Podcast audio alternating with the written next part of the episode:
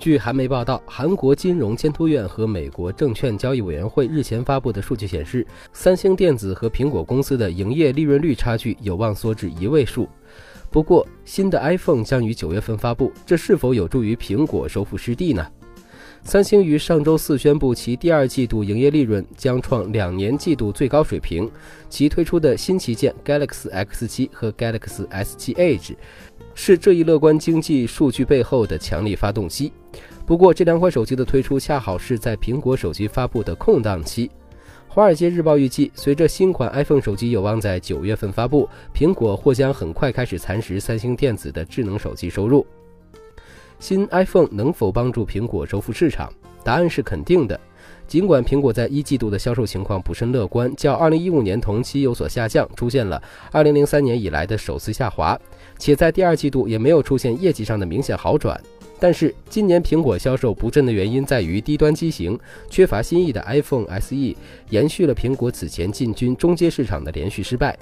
这并不代表着新的 iPhone 也会遭遇滑铁卢。更何况，这一次的 iPhone 七将伴随着 iOS 十一同推出。根据设备质保服务提供商对一千多名用户进行的调研，接近百分之八十的 iPhone 用户选择在 iPhone 七发售日或以后时间升级。新 iPhone 和系统的吸引力不言而喻。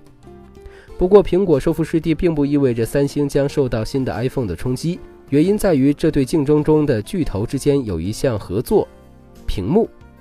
三星作为屏幕制造商的市场地位由来已久，无论在技术还是市场份额上都无可撼动。OLED 屏幕是三星的一项优势产品，这种屏幕响应时间非常快，可视角度也更好，并且能够满足弯曲等技术要求。三星的 Galaxy Edge 就是使用这种屏幕的一个范本。三星手机取得的成功，也让这种屏幕的市场份额迅速扩大。